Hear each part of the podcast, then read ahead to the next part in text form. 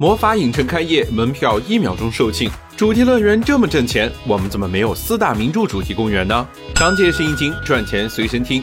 先来说说爆火的魔法影城，每张门票五百到七百元，按照每天五万人入园计算，十月门票就接近十个亿。但高收益也有高风险，环球一期园区建设约五百三十亿，加上交通配套等，三期总共投资超过千亿元，按一年接待一千万人次计算，收回成本也需要近十年时间。除了前期投资，员工工资也是一笔不小的开销。有消息称，北京环球员工数量高达上万人，按每个人五千计算，一年工资就要花掉六个亿，这还不包含社保和管理费用。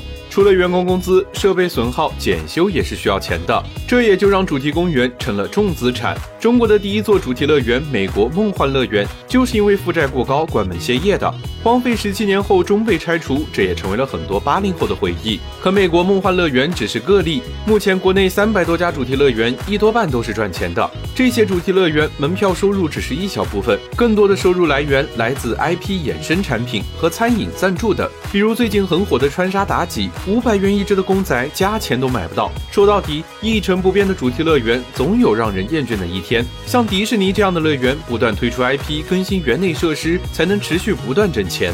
中国文化里并不缺 IP，四大名著《山海经》都是经典，或者《武林外传》《鬼吹灯》主题乐园，听名字也不比魔法影城差。用 IP 引人气，靠运营做乐园，你希望看到哪本名著被做成主题乐园呢？